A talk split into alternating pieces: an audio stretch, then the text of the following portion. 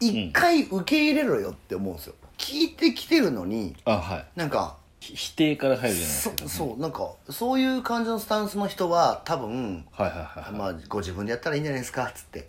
3ヶ月ぐらいでうん何のアクションとか変化も動かせない人は、もう僕結構自分からもう多分やれないと思うんでやめた方がいいよやってめた方がいいですよってい言いますね最近は副業リビオシチャンネル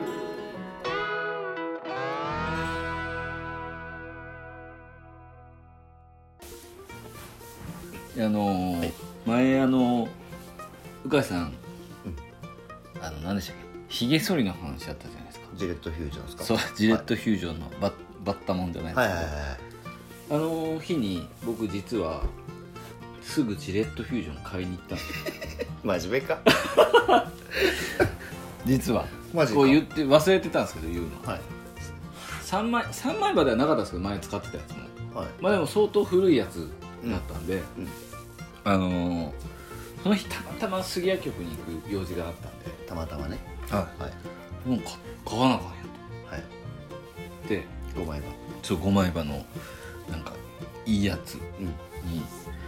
変えたんですようんそしたら、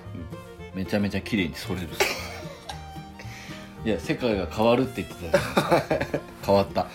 あれ変わるでしょなんかやっぱ違うなと思って今まで使ってたやつが何だったんだと思なうんんかすごいスムーズでした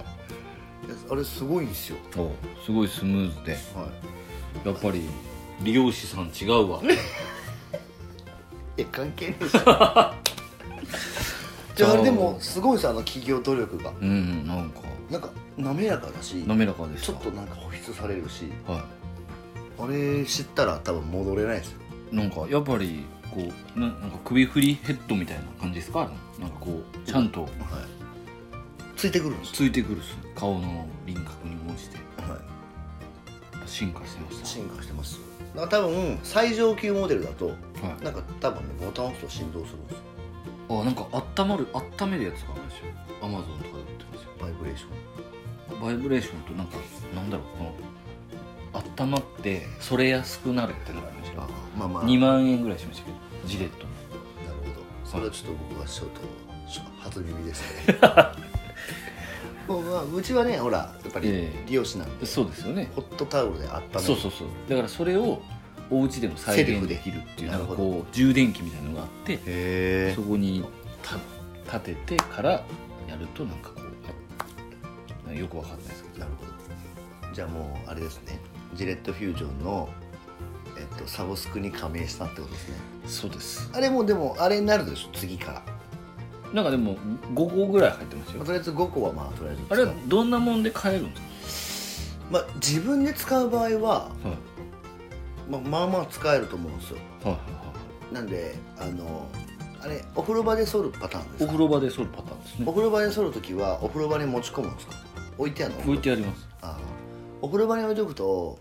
なんだろうあのジェジェルの部分ジェルの部分じゃなくて多分歯の部分が湿気で錆びるんですよ、なるほどまあ、僕的には洗面所に戻した方がいいと思うすごい専門的な話いやだってやっぱりめちゃく菌ちゃ菌が湧くんでまあまあそうですよねで、はい、まああとはしっかり払ってなるほどやっとくとまああのアロエみたいなやつが取れるぐらいまでは多分全然なるほどただ自分のねそのひげ剃るぐらいだったら、ちゃんとしっかりこう水洗いしてればまあまあ使えるっす、ありがとうございます。なんかすいません。いやでもじ初歩的な質問いやいやいやジレットフュージョンをねでもやっぱり使ってもらってるのはやっぱりすごいと思いますいやあのお母さんになんか言われた から。すぐ買ったよ。いや5枚はやっぱりんちょっと世界違うごめんね。いやよかったはい。そんなこんなでそんなこんなで今日はねごご質問ごが質問いただいてま来しててますよ久々のはいはいあのお願いします。今回のご質問はなんとはい。伝説のリスナ ー大石さんです大石さんですね。ちゃんとあのこうもうなんか質問の仕方がは自分を前面に出してくるようになってます、いいやもうやっぱりねもういやもうこのリスナーさんたちはもうまた大石かってなってるんで多 分はい。でもだって来るんですもん。そうなんですよ石田さんからいただけるんで。そう石田さんいつも本当にありがとうございますもう長文ですもんねなんかあのもうまとめてますもんね質問がもうこうやって読めよっていうまあ、そうなんですよもうちょっとねあの読むよはい読んで読んではいえっと鵜飼さん原さんこんにちはと、こんにちはえーお二人は、まあ、コンサル事業を展開中だと思うのですがはいセミナーの後などに懇親会などなどを行っていていろいろな方々がいると思われます、はいえーその中から、まあ、今後この方とお付き合いしたいなとか、うんこの方は苦手だなとかフィーリング以外で何かポイントとかってあったりしますかみたいなうんでかっこ例えば、うん過去の話は武勇伝ばかり話す人とかスタッフのなんかまあ性格の悪口とか愚痴とか言う人とかとかあとまあ自慢ばかりの人とかはいますかみたいなだからそういうなんか基準みたいなやつを設けてんのお前らっていうそんな強い強い質問ですかいやいやあの顔文字入ってるんであーなるほどあのやんわり聞いてくれてるんですけどまあそういうことですよとりあえずなんかまあこの人とお付き合いしたいなみたいなうんセミまあどうですか、は今後この方とお付き合いしたいうんえこれはその懇親会なんで受講生さんということですかい、ってねいう感じのっていうくくりでいけばいいんんじゃなでいすですかか、ねはい、ああどう僕でもあんまりないかなすげえな受講生さんですもんね、受講生さんまあ、分なかんったでじゃあ受講生はやめよあいや受講生さんでもまあまあえあります逆にう何ですか受講生さんで例えばこうこの方とはお付き合いあ、まあ、この方とお付き合いしたいっていうかまあそのお付き合いするってなるとまたそのコンサル契約を結ぶ結ばないの話になっていくんあはいはいではいそうですそうですえっとぎ逆でいきますこの方は逆にちょっとあんまあんまりやだなただこ例えばコンサル契約をお願いされても断ろうみたいなのってあるんですかあーあー僕が、うんあありますよありますよ おマジはいなんかまああのなまあなんだろうその明確にこういうパターンっていう感じではないですけど、はいなんだろうそのなんかあのまあ話し、まあ、その場でねその、うやるかやらんかっていうのはまあ決まらないじゃないですか、まあまあそうですなんでまあお話ししててなんだろうそのまあ言葉は悪いですけど伸びる人と伸びない人っているじゃないですかまあなんとなく、はいそうですねはい、でなんかまあその変わるっていうその部まあお話しさせてもらって問題のところとか出てくるじゃないですか、はいこういうことが問題だと思うんでそういうことに関してなんかまあちゃんと取り組むことができますかみたいな時に「いや」とかう「んでも」とかなんかまあそのなんだろうこっち側の言ってることはをいまあ全部飲んでほしいわけじゃないけど一ん回受け入れろよって思うんですよ。うんそれをなんはいはいはいはかいそのその最初のそのセッションの段階でうんうなんか聞いてきてるのにあはいなんかなんてかぶせるじゃないけどひ否定から入るじゃなそいそうなんかそういう感じのスタンスの人は多分こっちが言ったことをや言っても多分やんねえんですよはいはいはいなんかこいつねえなって思うんではいはいはい、まあご自分でやったらいいんじゃないですかっつってで僕は思っちゃうんですよなるほどだからままあ、あでもそうですよねそうなんですよだからまあ、ご自身でやったらどうですかって僕が多分懇親会に言う時はこいつねえなって思った時ですとうんちょっと気をつけて聞いておきますわこれからもはしい懇親会で一緒になる時あったら、とかかなうんまあそのなんだろうねその武勇伝とか別に話してもらってもいいんですけど全うんう然んなんかまあそういうのですごいですねって僕は言いたいんであーなんかあーでも僕も多分ちょっと似てるのかもしれないですけどなんか結構歴が長い人うんは、あえっと、そのなんかお店を何年やってますみたいなあはいはいな人は割とその結構言ったことを、まあ、受け入れてもらえないというかこう変化するまでにめちゃくちゃ時間がかかるイメージはありますうんなんかそのなるほどうんとスタッフが例えば OK 出さないとか、うんうんいや経営者ですよねみたいうんそれなんか多いよね な、はい、なんかスタッフに聞いてみるいいややスタおッフに前だろおなんで聞く前が決なんか決定権あるんだねえなあってでもそうそうそうかもしれないスタッフに聞いてみますっていう人は多分ほぼほぼやらなんかないわと思いますね、はいなんかなんでスタッフじゃああんた何何の役職なのっていう話にめっちゃ思うんで、そうなんか、はい、いますよねそういうやつ結構意外といますよねだからそういう人が結構そのなんだろう10年お店やってますとか20年お店やってますっていう方はなんか多い気がする、まあ時代もあると思うんですけど、はい結構そのスタッフは家族だ世代じゃないですかはでもスタッフは家族じゃないんでいま家族は家族しかいないんで、あまはい、だからその逆に責任転嫁してるじゃないですあ、か、うんスタッフに聞いてみるっていうのも確かにいうますんね、スタッフに聞いてみるとかあとそのなんか、まあ、その自分が一応代表してセミナーに来てるんですけどあのう上に聞いてみますとかそう決済権が決済権あるから来てるんじゃないのっていう人もいるじゃないですか、、はいらっしゃるんで、はいなんかそういう場合はやっぱその別にいいんですけどその時間はかかると思います、あまあそうですよねはなんかそうなってくるともうなんかその組織形態に問題があるんでねい、そうなんですなんかその問題がもう別の問題じゃないですかそれって、だから3か3ヶ月ぐらいでうん何のアクションとか変化も動かせない人は、もう僕結構自分からもう多分やれないと思うんでやめた方がいいやめた方がいいですよってい言いますね最近はうんうん3ヶ月でやっぱその何にも動けないってありえないじゃないですかありえないで3ヶ月あったら大体何かの施策をしても変化は絶対出るんでうん1ヶ月では無理じゃないですか、うんそのネットの広告とかはい MEO とかいろいろやってもでも3ヶ月あったら絶対何か数字に変化が起きるはずなんで、その3ヶ月を動かずにいられる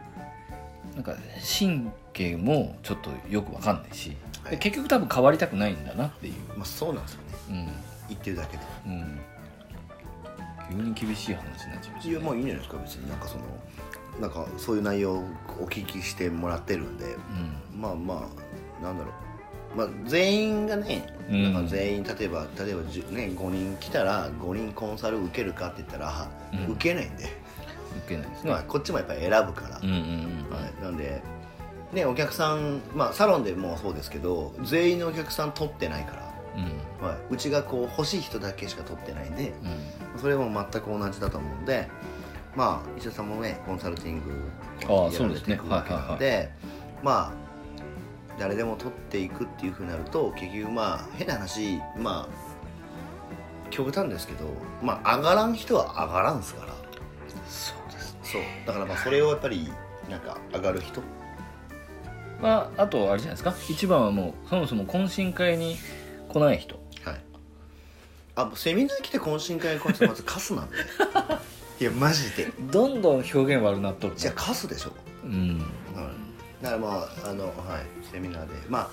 セミナーがクソつまらんかったパターンもあると思いますようんこいつの話まあ懇親会まで期間食ってもいいわっていうふうだったら、まあ仕方ないと思いますけどそうですね懇親まあセミナーはあくまで万人受け用に作ってますからねいやそれはそぼうですぼ僕らもだから全ての人に刺さるように平均的なそうそうそう内容にしてますから懇親会はもう個別でバシッとさせるんでまあ懇親会がついてないパターンもあるじゃないまあ最近はそうですね特にはい、だからまあ懇親会がある時はまあまあ懇親会まで出る方がまあいいんじゃねえのと思いますけどね別にあのお酒好きとかじゃないですからね鵜飼さんはお酒飲めないで僕はおすか酒ら飲めないんでお酒飲めないですからまあ懇親会まで来てよっていうね理由も別に特にないけど、まあ、でもやっぱ懇親会の方がねあの濃い情報は間違いなくはい